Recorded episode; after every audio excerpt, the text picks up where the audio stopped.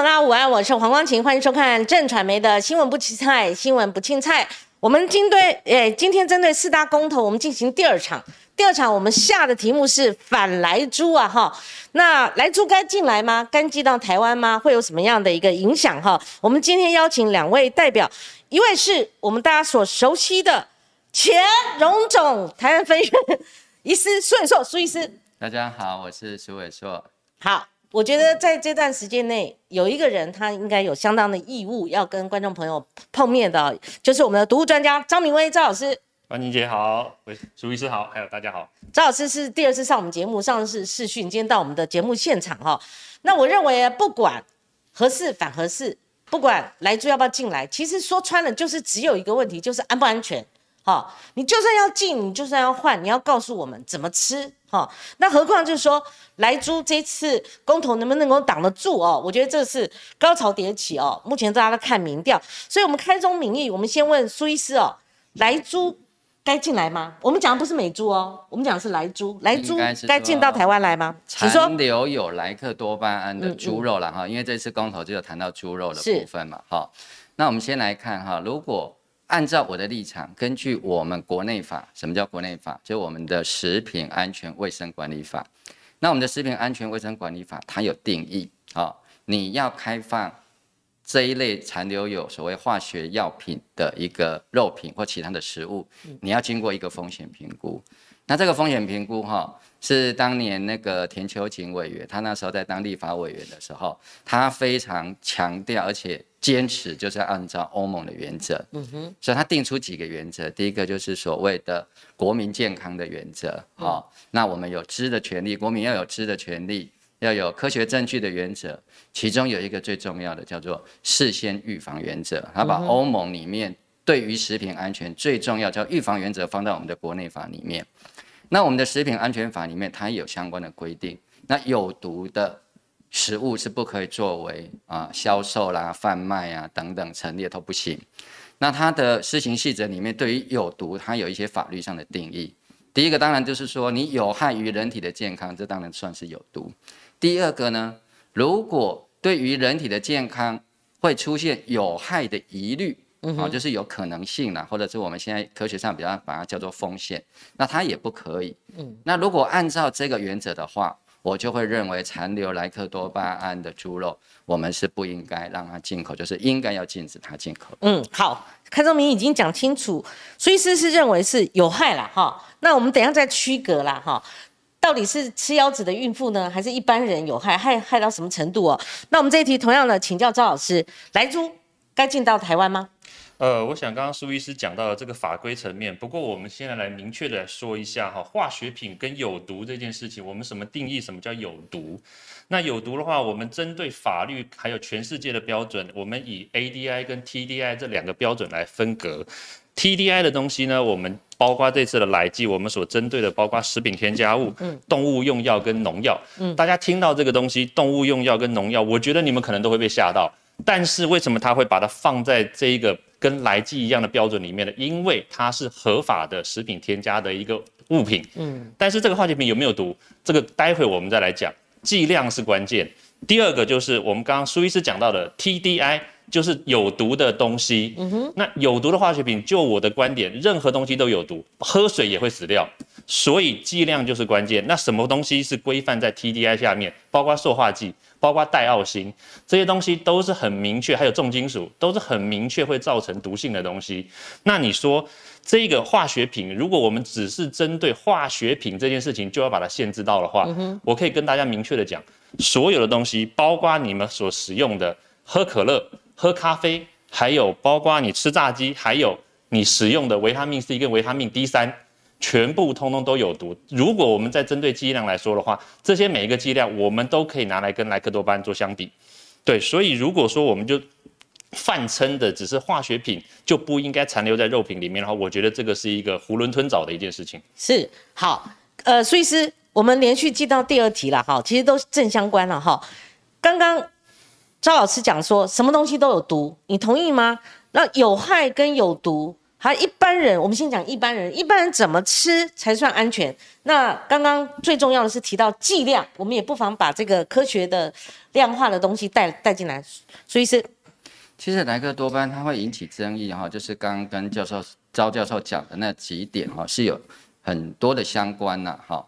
第一个就是说，莱克多巴胺它目前在我们台湾是属于禁用的动物用药啊，就是我们把它列为禁药啊。那这个列为禁药的时间，苏贞昌院长说，就是他在任内禁止使用。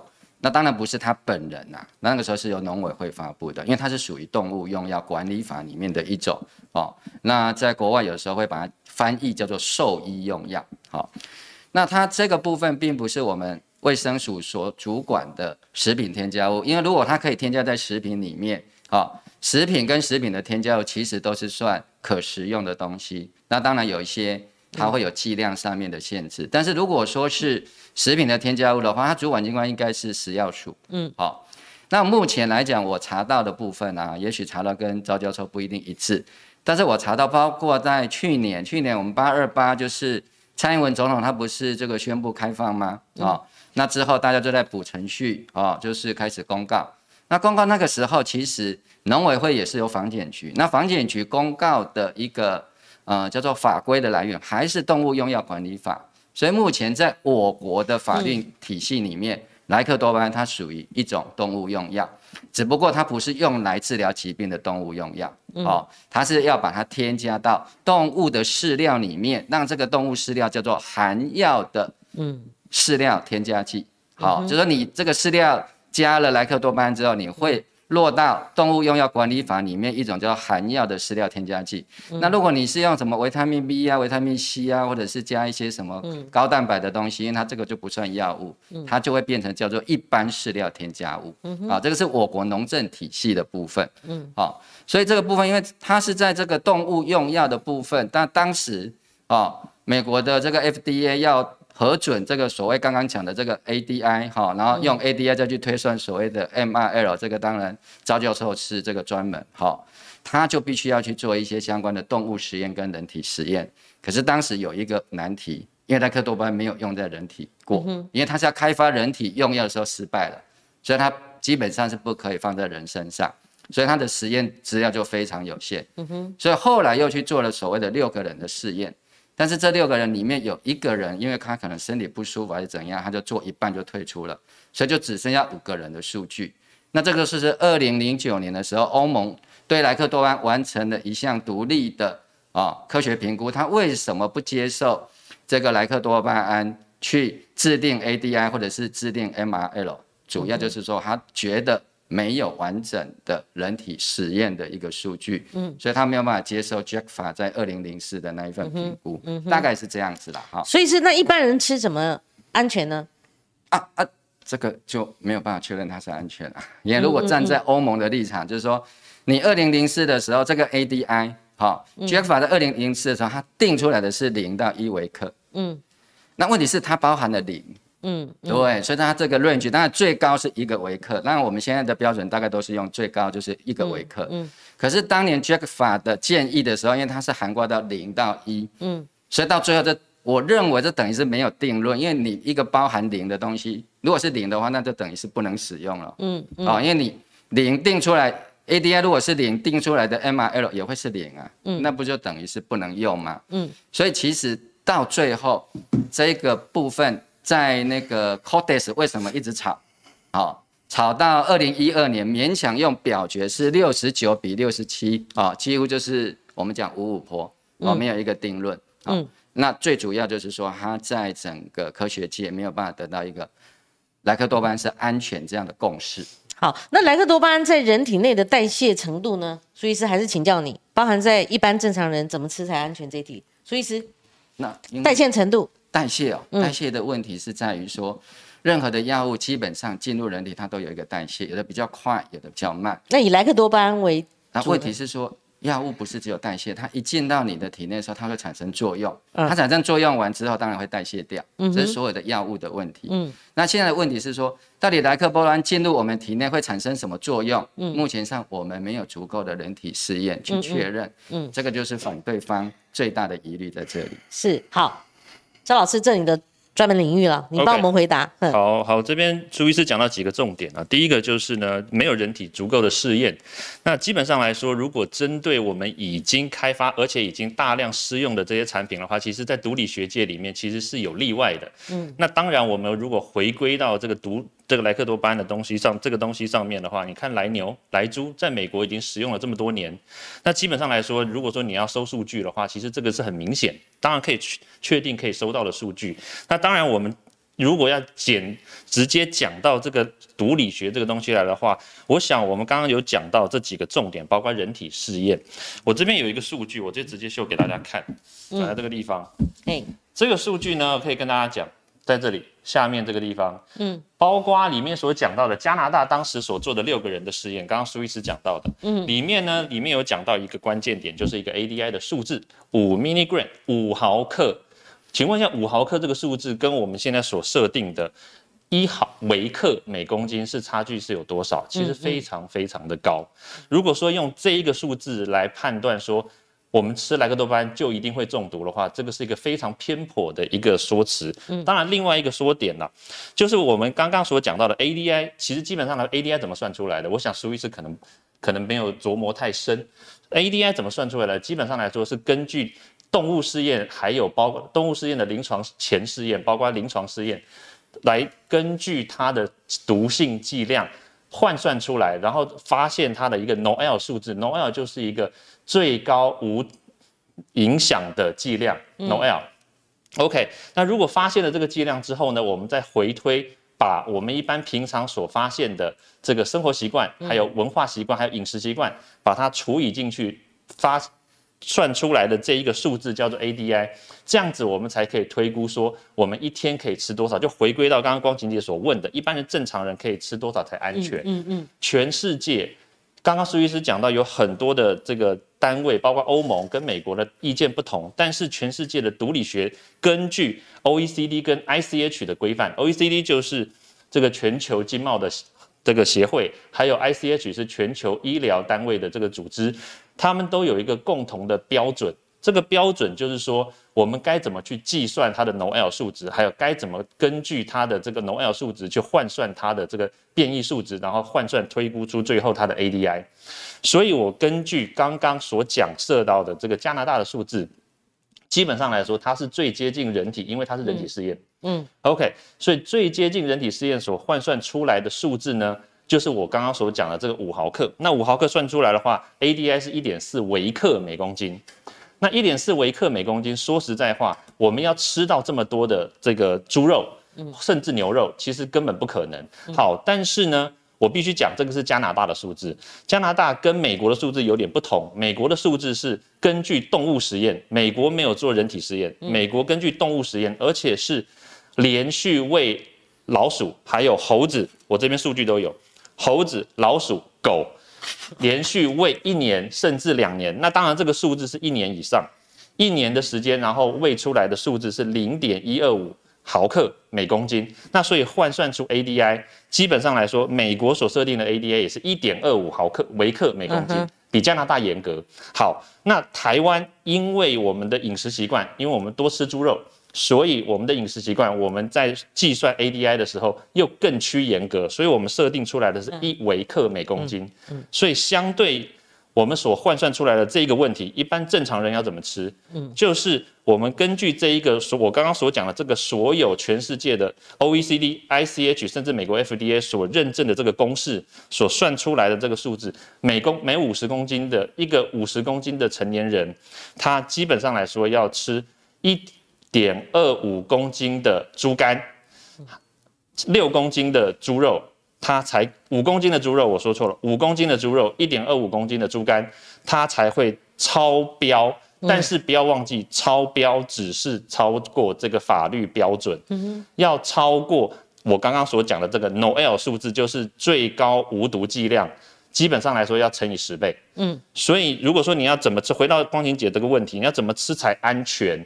就是代表说它不会发生副作用的话，就是五十公斤的成年人你要吃五十公斤的猪肉，它才会超超过它的副作用的标准。好，呃，赵老师，你把你的麦克风往前推一点哦，靠近你嘴巴。因为有连贯性，我再请教赵老师。一般来讲，瘦肉精它在肉的残留量比较低，但是肝、肾、肺脏就是内脏的残留量比较高。好，所以针对赵康先生所提到，如果你不信，你家里有个恶婆婆，你又怀孕，然后生了，然后你坐月子，我们国人喜欢。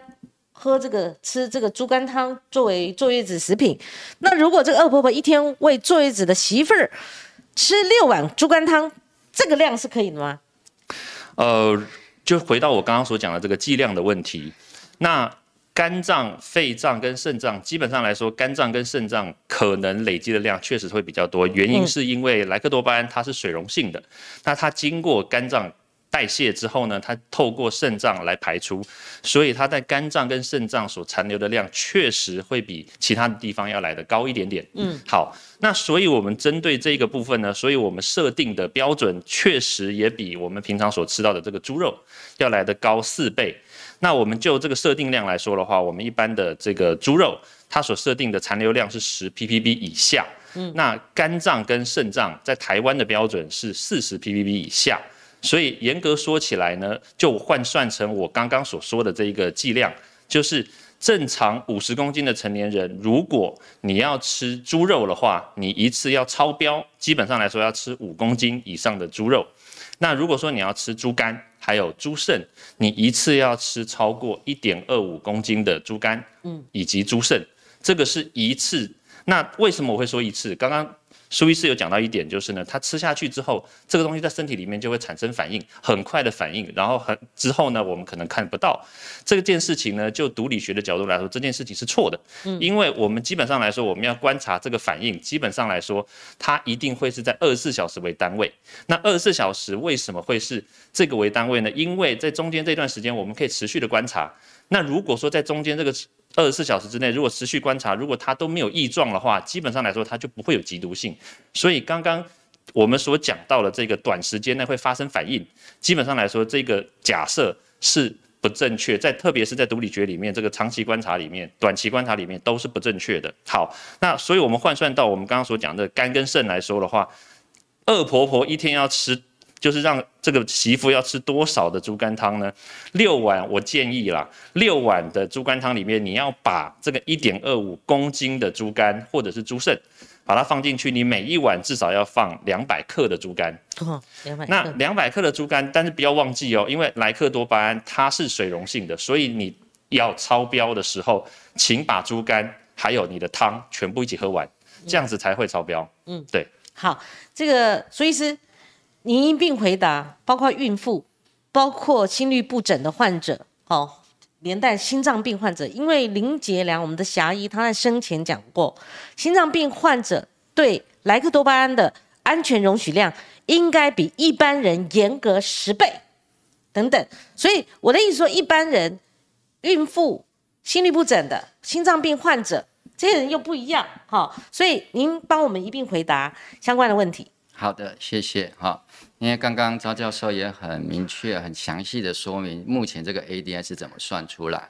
好，那我们来看欧盟它是怎么质疑的。第一个，他觉得加拿大那八个人不是六个人，他是心衰竭的病人，而且因为莱克多巴胺不是用在人体啊，嗯，那为什么心衰竭的病人可以去做？莱克多巴胺的一个反应，哈，因为美国那是六个健康人，啊，而且他都是年轻的白种人的男性，好，那这个实验当然就会被认为说，第一个你的 sample size 是样本数太少，啊，因为才六个人，而且做完实验的是五个人而已，你又是男性又是健康，哦，又是年轻，那就像刚刚我们讲的林杰良已故的林杰良医师他就提到了，那你孕妇啊、幼儿啊、胎儿啊，嗯，有慢性疾病的啊，甚至就是本来就有心率。啊，不整的问题的，或心脏问题的，甚至是老年人，好，慢性病、三高族群，那怎么办？好，那加拿大它用的应该，我如果读的没错的话，它是莱克多巴胺的一种易购物，所以加拿那个欧盟他就觉得加拿大这个试验不管是他从这个样本数来讲，或者是说他不是直接用莱克多巴胺，他觉得也没有办法作为推估 ADI 的。嗯，那刚刚赵教授也有讲到一个重点，其实美国不是用人体试验他去做的，嗯，他是用恒河猴去吃一年定出来的标准。那当然，我们站在食品的安全的角度上，我们就会考虑，不管是吃牛肉或吃猪肉或吃其他的肉品，我们基本上除了吃素的人之外。几乎都是吃一辈子，好，小孩子可能未满周岁开始，他就会开始吃肉了，好，一直吃到大概就咬不动为止，好，那可能还会有灌食的，还是会有肉品，所以问题就是在于说，长期的慢毒性这个部分的评估是比较有限，而且真的是没有人体的足够的数据。我举一个例子，大家可能会比较清楚，就是比如说疫苗。好，疫苗我们现在就要做到一期、二期、三期啊。嗯，那大概这个做的人数，大概大家也都有个概念哈。第一期的话，大概至少也要几十个人；那第二期大概都是在几百人。好，第三期大概最少最少要一千到三千人。但是欧美的药厂，他们通常会做到三四万人，因为他们希望能够得到比较好的一个保护力的数据啦，好，等等这些。但是现在莱克多巴胺最大的问题是什么？因为他当时要开发人的药的时候就失败了。所以他根本没有办法做到二三期的这些呃人体试验的数据，因为有伦理学上的问题，所以全部都是用动物实验去推估。但问题是在这个我们的 CODES 的评估报告是二零零四年就做出来了，好，专家就没有再去回顾了。可是二零零四之后出现了很多莱克多巴胺对动物有害的一些文献，包括二零一零年美国的农业部跟普渡大学合作，莱克多巴胺对猪的脑部是会产生影响。好，而且是会影响到血中的一些，我们包括像肾上腺素的浓度啊，甚至影响到脑部的这些基因调控等等的。好，这些当然是只有猪的实验，因为就是不能做在人身上。好，那二零一二之后，我们也发现有一些 paper 发现说，这个猪给它吃比较高浓度，哦，它可能会对甲状腺、对心脏，甚至对于男性的这个尿道上皮的细胞都会产生一些影响。那这个猪的实验，它只有吃三十五天，当然是高剂量。但是我们要测算的是，那如果人吃低剂量吃七十年会怎么样？嗯，所以后来就有人去做模式动物，好，包括做线虫、做果蝇，这个都是得过诺贝尔奖的一个模式生物。他们就发现，哎，给它长期是慢毒性的话，它的死亡率会增加，寿命也会减短。那这个可以马上推论到人吗？还有一段距离，但是我们应该开始要做一些包括脊椎动物。好，或者是高级的灵长类，所以这个时候，二零一二年的时候，为什么会赖秀穗教授说他在科学上还是不安全的？因为我们还没有累积足够的科学证据，可以说莱克多巴胺是安全的。嗯，所以在这样的情况底下，到底吃几碗猪肝才是安全的时候，我只能告诉你，我不晓得你体质怎么样。嗯，也许你要吃到六碗才会过量，也不一定。好，但是当然你要吃到这六碗当然是不容易了。但是你有没有可能有一些人他的体质就是非常特别？好，比如说我们有一些过敏体质的人，还很低很低的一些微量，甚至一点点花生他就过敏，产生很严重的反应。好，这个是属于过敏的部分，跟我们今天讲的毒性是有一些差距。但是人体的确是有差距的。啊，比如说我想招教授一定比我更清楚。我们在定一些毒性的时候，你一群白老鼠下去用同一个剂量，哎，有可能。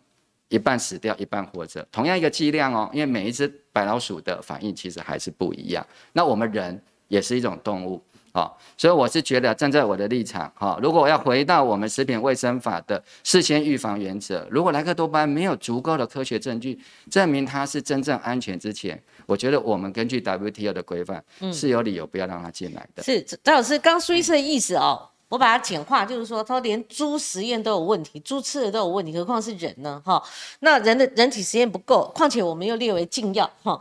当然，你可以做一个反驳，或者说做一个更细致的哦分析，好。那还是想听听您附带针对不同于一般人，好，是针对我刚刚提到了，除了孕妇之外的慢性病、老人、小孩、心律不整的，或者说有心血管疾病的这些特殊的人。他们吃了应该会怎么样？那应该怎么吃？呃，我想针对这个这个影响，其实还是回归到剂量的问题。还是剂量？当然，因为毕竟剂量这件事情呢，囊括了所有的反应，包括刚刚朱医师讲到这个 LD 五十这件事情。我这边举一个简单例子哦，LD 五十就代表就是一百个老鼠，然后吃了这个剂量之后会死五十个，死一半的意思。OK，这是一个毒理学里面的一个指标。好，那我们就以这个 LD 五十来说的话，这个莱克多巴胺它的这个 LD 五十其实蛮高的。基本上来说，对于这个大鼠来说，它至少是到三百以上，三百微克每公斤以上。那小鼠来说的话，它到三千微克以上。那大家可能听到这个数字，可能没有什么太大的感觉。我跟我这边举几个东西来跟大家做这个参考。第一个，维生素 A 是一个。大家所熟知每天都会吃的东西，对不对？它的 LD 五十半致死剂量是两千，它比它比这个小鼠我刚刚所说的三千要来的再低一点，就代表说它比较毒哦，维生素 A 比较毒哦。好，另外一个可乐，有人不喝可乐吗？而且它是美国 FDA 认证的，它也没有做过动物实验，因为大家都在喝，而且喝了五十年以上。好，那可乐它也有 LD 五十哦，可乐的 LD 五十是一百四十。它比瘦肉精莱克多巴胺要毒至少二十倍以上。好，那如果我们在讲我们大家常常用的漂白水，漂白水它的 LD 五十是八百五十，嗯，它也比我们刚刚所讲的这个东西要毒。好，那我我跳过这些东西，我来讲一个比较简单的维生素 D 三。我想大家应该都知道，晒太阳会产生维他命 D，然后那这个可以增加免疫力。它的毒性呢是三十七毫克。它基本上来说就是莱克多巴胺的毒性的十倍，甚至一百倍以上，看不同的这个动物的这个试验结果。OK，所以如果说我们就这样子的这个纯粹只是一般的这种剂量来算的话，我们大家都可以把这个莱克多巴胺放进去，到底看它到底毒还是不毒。如果用这样子的简单的方式来算的话，我们就告诉大家，哦，你喝水也会死掉。这样子其实是一个非常偏颇的一个说法。基本上，就毒理学在这整个事件上面来说的话，它其实是有一个标准的审查的方式，还有它收集数据的方式，以及最后呈现在法规上面的一个逻辑流程、文献审查方式、做实验的方式，以及最后的法法规的设定跟流程。好，那所以基本上来说呢，我们根据我刚刚所讲的这个 OECD 还有这个 ICH 的这个规范来说的话。基本上，我们所设定出来的这个莱克多巴胺的剂量，然后换算出我刚刚所讲的这个整个这个方式，还有算出它的 ADI 的这个结果，基本上就是我刚刚所说的，就是即使因为它还中间还含了一个这个 buffer 的一个数字，就是比如说我刚刚除以十，是根据我们的饮食习惯，还有根据我们的文化跟生活习惯等等，所以把这个数字乘除下去之后呢，基本上。我们刚刚所讲的这个，比如说有疾病的人、有气喘的人、有心血管疾病，甚至孕妇，其实都在我们刚刚所讲的这个范围的数字里面，其实都已经囊括进去了。嗯嗯。所以，如果我们刚刚所讲的，就是如果说我们现在吃这个东西，如果说你要吃一辈子，我相信大家，如果你有吃，比如说高血压药的人，你有吃糖尿病的人，你所吃的药全部都是根据这个范围所计算出来的。嗯，所以你说，如果说我们因为我们可能怀疑说，我们吃这个东西要吃一辈子，可能吃五十年、吃六十年，然后而不吃，而去怀疑说，我们有一小虫的人，他可能会吃，因为吃了这个东西，然后因为会死掉。嗯，而且只是高度怀疑，目前全世界根本就没有证据，有证据的全部都是超过剂量，包括我们刚刚所讲的这一个这个猪的这个试验，这个猪的试验所使用的剂量是是超过四十毫克。嗯，超过四十毫克，就刚刚跟我刚刚所讲的这个所有剂量，通通都超过毫克哈，毫克。嗯，而且它是用注射的方式，它是用注射的方式，当然它也有用喂食的方式，但是问题就在于说，这个东西是来剂，跟我们现在所要进口的来猪其实是两件事情，我们并不是直接吃来剂。所以，就算我们吃来剂，我们也必须要吃到这么高的剂量才会发生问题。所以你说要把这个东西，我们已经稀释到这么多倍之后，然后还是只是吃它的猪肉，这样子还会怀疑说它会造成任何的疾病？那这样子，高血压药也不要吃，可乐也不要喝，威尔刚也不要吃，因为威尔刚吃下去之后还会造成脑袋这个这个中风跟这个帕金森氏症。嗯，对，因为有文献这样子说嘛，但是剂量就是关键啊。一般会造成吗？不会，其实就是这样子而已。好，刚我们讨论的范围其实是可以吃吗？不可以吃吗？哈，那吃了会怎样？安不安全？但它有个剂量，或许用剂量说，哦，大家比较清楚哈。那但是呢，陈仲主委他最近有一番言论哈，它的原文是说，我们平常吃三餐，可是你会吃一些保健食品，到现在都没有问题哈。它说某种程度就是饲料的添加物啊，所以被大家解读说，那难不成你的意思是说，莱克多巴胺它也是保健食品吗？好，那它的原文跟呃真正大家换算出来了，其实有落差，但是很容易被大家误解，好，或者说形塑成就是保健食品哈。所以苏医师。你针对陈仲主委这样子去形容来剂，您同意吗？当然不行了哈，因为其实，在猪的所谓饲料添加物里头，我刚刚有讲过，动物用药管理法里面就要把它区分哈。嗯，你一种就是比较我们接近所谓食品级的，因为保健食品，保健食品。哦，这顾名思义，它就是一种食品。哦，就像我们人的保健食品跟药品，它在食药署，它分两个单位，两个组在管，一个叫食品组，一个叫药品组，它就是一定食药要分开的。哈，食品你就不可以宣称有疗效。啊，那药品你要取得药证。那像。陈其仲主委在去年的时候，他有讲过哈，因为我们已经禁止莱克多巴胺在动物用药，所以是不会发药证给莱克多巴胺的。嗯，那就证明说它就是药嘛，哈，只是它不是治疗疾病的药，它是要作为添加在饲料里面。那它添加在饲料里面的目的，也不是要替猪保健。他是要替 猪脑增加利润 啊！我这样讲也不是猪的保健食品，没有没有，绝对不是猪的保健食品啊。因为你你比如说你加一些所谓的矿物质啦、什么骨粉呐哈，这些基本上你可能就是说给它添加营养哈，或是有些人说不定会给它加一个叫做什么益生菌。好，那这种我们就觉得这个是给他保健没有错，但是莱克多巴它本质上是药没有错，因为它取得药证，啊，那加要加很微量，啊，哎，就像之前我们也会加微量的抗生素到饲料里面，那个也不是要治疗猪的感染症，是要跟莱克多巴达到同样的效果，就是增加它的饲料换肉率，基本上来讲，它是一个经济的目的，而不是医疗跟保健的目的，好。那人来讲，因为我们就不强调饲料换肉率了，对不对？嗯嗯嗯。哦，我们养小孩不会说，哦，这个我今天给你吃几碗饭，你明天要给我长几公斤，哈。所以，我我们给自己的孩子一定是保健的，或者是药物的话，我们只有在治疗疾病的时候才会用。嗯嗯。好，除非这个是比较古老的观念，啊，甚至有时候有些妈妈。孩子生病了还不一定要给他吃药，希望让他啊能够自然痊愈啊。所以我想这个可能是真的是陈祖伟的口误啦哈，当时可能压力真的很大。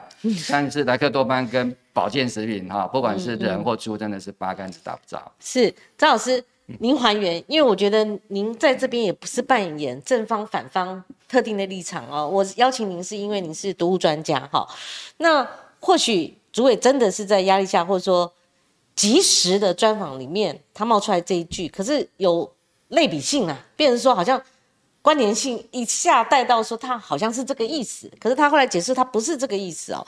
您可以帮我们还原吗？或者或者是说，当然连我们一般人都说，当然不是啊，哈或之类的，只要听听看您怎么，如果你是主委，你说成这样子的话，你事后要怎么发挥你的专业见解，把它圆回来？呃，其实说实在话，我不会圆回来了，因为这个本来就不是保健品嘛，本来就不是。对呀，所以那我也因为我不是他，所以我也不知道他该怎么办。好，差距有多少？差不多对对，好好，我们不管嘛，没关系。说那，那当然了，我们还是回回到为什么他会讲到这个东西。对对对。呃，我我我想他可能对于这个这个莱克多巴胺添加到猪的这个饲料里面，他的他可能有某些理解，就是说，哎，这个这个一一开始我们所讲的这个标准来说的话，它可能是划归在这个 ADI 的这个范围里面。那 ADI 就是我刚刚一开始有开宗明义有讲到，食品添加物也好，动物用药跟农药，好，那当然它绝对不会是划归到 TDI 里面。嗯，那我回归到另外一个保健品的这个规范来说的话，它其实也是用 ADI 的。的方式来计算，所以我相信以他的出发点，他可能琢磨没有这么深，但是呢，有一个共通的地方就在于说，这些东西都是用 ADI 每日可摄取的这个最高的量来计算的话，那基本上来说，这个范围的计算方式是一样的。嗯，那我想他可能有某方面程度的这个误会，所以他才会。不小心脱口而出说啊，它可能是这个类似的使用方式，但实际上基本上来说，我我我想可能类似的结果大概是这样子。但是呢，我因为我不是他，所以我没有办法去帮他说啊，其实他应该是这样子啦。但是是事实上确实有这样子的关联性存在。好，赵老师，我顺便想请教你，那其他国家怎么样呢？不是只是我们台湾为了公投，大家杀红眼嘛，哈，哦，彼此之间怒目相视，我们这些东西还是可以比较的嘛，哈，其他国家，其他国家，但是其他国家的人也是人嘛，他们的国，他们的政府不可能说拿猪实验，或者说其他动物实验，或者说没有什么任何任何安全性评估。就塞给他们嘛，因为他没有像我们台湾一定要强调台美经贸关系，一定要加入 CPTPP 嘛。那其他国家他们标准如何？呃，其实我觉得这个国家与国家之间所使用的这个药物来说的话，包括这个莱克多巴胺，其实它不只是一个健康的议题。那当然，它是否会造成健康的这个危害，其实我们刚前面已经有讲过了。如果说它把这个 ADI 的数值算出来，把这个 NOEL 的数值算出来的话，那当然很明显的，我们如果吃于低于这个剂量的话，自然而然就不会造成有任何的副作用跟危害。这个确实是很明显的一件事情，但是至于说其他国家是否要使用这个莱克多巴胺到他们国家的这个猪只的饲饲养上面，或者是说他要不要进口这个拥有莱克多巴胺的猪只进到他们的国家的市场，其实基本上来说，我觉得这个可能是牵涉到国家与国家之间经贸的问题。是。那当然，像比如说台湾，如果说我们现在就立马就开放说台湾的猪只也可以使用莱克多巴胺的话。那这样子，我们是不是很明显的就没有办法跟美国进口的猪只来做来做市场的区隔？嗯，那当然，另外一个来说的话，就是市场性。如果说我们就这样子直接被美国或者是被进口的猪只来来侵占，然后来剥夺的话，那对于我们自己本土的猪农，其实也是不公平。猪农对对，所以我觉得对于保障自己国家内部的这个产业，其实我觉得政府本来就应该要有责任去嗯去把它这个责任把它给扛起来，嗯，而不是说人家叫你开放。那你就全盘都开放，这个东西是可以做做谈判的筹码的。是。那至于另外一点，就是说，那我们是否是不是真的要让他进来？我觉得可以换一个角度来说，就是如果我们今天进来的话，或者是我们今天开放这个这个这个开关的话，那是不是我们就可以获得更多的筹码去跟美国做谈判？嗯。这个可以是我们思考的，但是不是我们这个地方可以做决定？但是我觉得政府单位他们其实应该要思考说，这个是一个谈判筹码，至少我们要。用这个东西来换取更多的的筹码去做谈判。嗯，好，那另外一个就是说，那如果今天我们这个东西如果真的不幸的，或者是有幸的怎么样，不管怎么样，它真的进到我们的这个市场里面来的话。那我们是不是应该就要有良，就是就优良的或者是标准的这个作业程序，是告诉大社会大众说，你现在吃到的这个东西，它是拥有莱克多巴胺的，或者是说它是来自于美国的，要告知我们，告知大家，就像美美牛一样嘛，我们去牛排馆的时候不是一样，人家也会问你说你要吃美国牛还是澳洲牛吗？对，其实我觉得这个也是我们应该要做到的的的事情。嗯，那当然，我们是不是真的进来以后你就要买单，你就一定要吃？这个其实也是另外一个问。问题，所以其实我们就这个层层的这个条件来说的话，进不进来，有没有毒，然后还有就是它到底会不会影响到我们国家的这个经贸问题？我觉得这其实都是我们该讨论的问题。但是基本上，如果回到我们刚刚所说的这个健康的议题，如果我们的剂量可以拿捏清楚，可以制定标准非常清楚的话，我觉得这个就不会是一个重大的健康议题。好，因为今天我们本来要做一个小时，但是我们的苏医师他。另外有药物哦，所以我们剩下两到三分钟。所以是刚刚赵老师其实已经把我们的访刚做了一个结论了哈。所以您最后回答我，您会看其他国家怎么样，我们就要怎么样吗？然后我们就算是要换经贸，这个交易划算吗？第三个，万不得已，如果他进来的话，我们该怎么样应应？我想这个是一个很根本性的问题了哈。因为事实上，大家都觉得说 Codex 定下去，好像各国就一定要遵守，这个是误解。主权国家的基本原理，主权是至高无上啊，所以每个国家当然有权可以自己做决定，但是他也要考虑到他跟其他的国家的关系。但但是最终都是由主权国家做出最终的决定，而不是由国际的组织跟机构。即使是 WTO 的仲裁也是一样，那还是主权国家愿意遵守才有效力。嗯，好，国际上是没有强制执行的可能性的哈，因为这是主权国家的原理，除非大家要打破这个基本关系。好，那既然我们是主权国家来制定这个食品安全标准的时候，我们就必须思考到一个问题：目前 Codex 定的这个规则，它的科学证据的年限，我们叫做赏味期限是什么时候？它是二零零四之后就没有了。那各国在 Codex 或者是 WTO 的规则底下，我们在做自己的风险评估的时候，就是要做经贸交换的考量，你要算成本嘛，哈。我用一个最残忍的方法，就是说我吃莱克多巴胺这个浓度，然后我吃五十年，我可能会牺牲一百位国民的健康或生命，我们把它当做成一个成本，好，然后我们想要来去做交换，好，那你要把这个成本算出来。如果是二十年，你损害到一个国民的健康跟生命，跟二十年你是损害一千个国民的健康跟生命，这两个代价是不是不同？啊，那我们算出来之后，我们当然可以跟对手谈判了。哎，我牺牲一条人命，那你要换什么给我？跟我牺牲一千条人命或健康，你要换什么给我？所以这个我为什么一开始跟赵教授一直在这个安全性上，我看起来好像哦斤斤计较，就是我们必须把自己的长期成本算出来。啊，今天吃的不会马上死，不代表没有问题。很多车祸的处理都是这样，对，撞下去，哎，不问题啊，不带起，让它照，哇，两三天后，嗯，好，甚至一个月后，哦，这种有一种。啊，脑出血才出现的这个很多纠纷是从这样子出来，所以在这样的情况底下，我们必须好好的回去看，二零零四之后有很多的科学证据是可以作为我们跟其他国家做经贸谈判的筹码，但是我们的政府是没有用的，包括我们在一百零八年的那一份健康风险评估，你也可以看二零零四年之后的期刊，基本上都没有用到。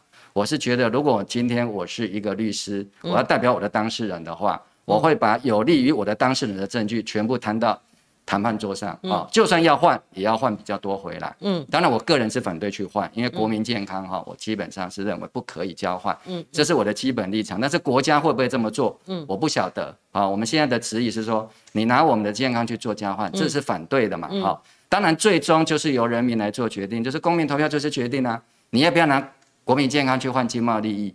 好，按你牺牲多少国民健康，换多少经贸利益，你要不要讲清楚？那你没有讲清楚之前，我不让你换，啊，这也是一种方式啊。所以当然我就比较持这样的立场。第一个，你们要跟我算清楚国民健康的风险到底有多高。嗯，比如说在十一月二十六号，啊，我们就邀请了一位彰化基督教啊儿童肾脏科的主任钱建文医师，他提到一个更大的问题，就是当年二零零四的时候。